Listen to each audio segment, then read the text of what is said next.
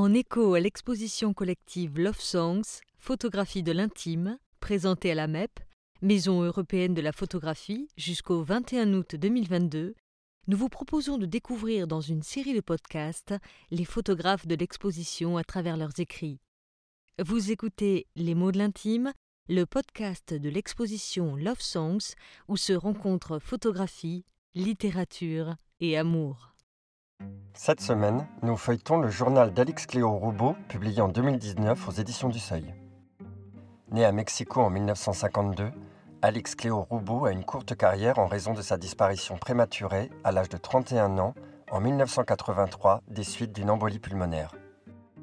Son travail photographique se concentre sur les moments intimes passés avec son mari, le poète et mathématicien français Jacques Roubaud.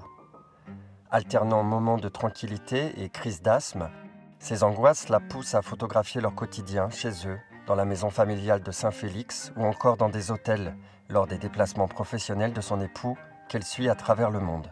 Ces autoportraits à deux témoignent de leur relation complice et mettent en scène les deux amants jouant non sans amusement avec leur imaginaire érotique. En parallèle de sa pratique photographique, Alix Cléo Roubaud rédige un journal intime à partir de 1971. Jacques Roubaud fait publier les derniers carnets rédigés par sa femme entre 1979 et 1983. En voici un extrait. Page 35, lettre insérée, dimanche 5 octobre 1980. L'heure où tu te couches et où commence pour moi heure de négociations interminables, de traités, accords, ruses et stratégies. J'ai eu une fois, il y a longtemps, un rêve merveilleux où le soleil se couchait sur la ville d'Ottawa mais se relevait la nuit tombée, bien tombée en quelque sorte. Et je disposais d'une longue lumière rose pour moi toute seule, lumière qui dissipait toute crainte sur la nuit pourtant présente. Je photographie peu, mais enfin je m'installe. Comment être chez soi? Toutes les écoles sont bonnes.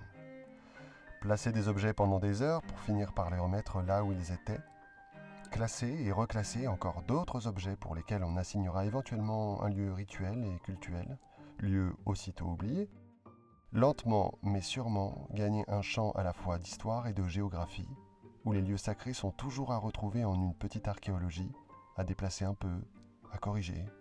Une fois à ma machine, elle tourne, ou tape plutôt, toute seule, et j'ai l'impression très nette de pouvoir continuer longtemps tout en pensant en fait à d'autres choses.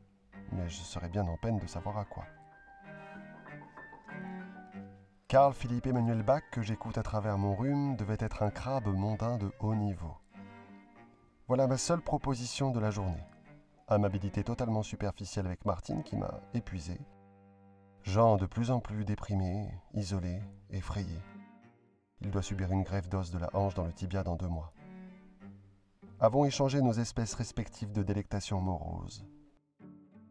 L'hiver approche, le vent était vif et me remplit de frayeur, et puis Miraculeusement, ces frayeurs ne sont pas celles des automnes précédents, où l'incertitude financière, la paralysie intellectuelle, le dégoût léger devant l'arrêt d'autobus qui m'amenait chez moi ou m'attendait, il valait toujours mieux s'attarder au café, et puis marcher, ou alors monter pour aller jusqu'à la porte de Montempoivre et inventer n'importe quelle excuse pour s'expliquer à soi-même son retard. Eh bien, tout a changé.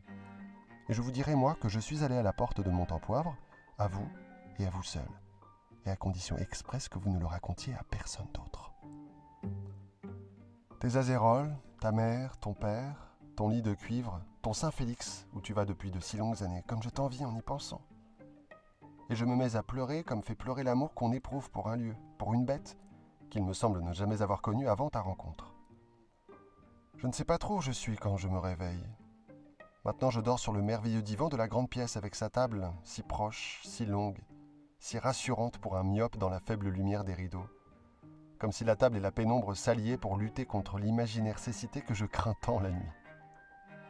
Le matin, je revois la meurtrière rue Vieille du Temple ou la pénombre rose de la chambre. Tirer les rideaux, mise les lunettes, commencer de la manière la plus courtoise de la journée, sa mise à mort. Venez découvrir l'œuvre photographique d'Alix Cléo Roubaud dans l'exposition Love Songs, photographie de l'intime, présentée jusqu'au 21 août 2022 à la MEP, Maison européenne de la photographie. Dans le prochain épisode, nous irons à la rencontre de la grande photographe américaine Nan Goldin dans son œuvre emblématique The Ballad of Sexual Dependency, pierre angulaire de l'exposition Love Songs. Merci d'avoir suivi Les mots de l'intime, notre série de podcasts en écho à l'exposition Love Songs, où littérature et photographie se rencontraient sous le signe de l'amour. En espérant que cette écoute vous aura donné envie de découvrir l'exposition ou à l'inverse prolonger le plaisir de votre visite, nous vous invitons à partager ces podcasts avec vos proches. À bientôt à la MEP.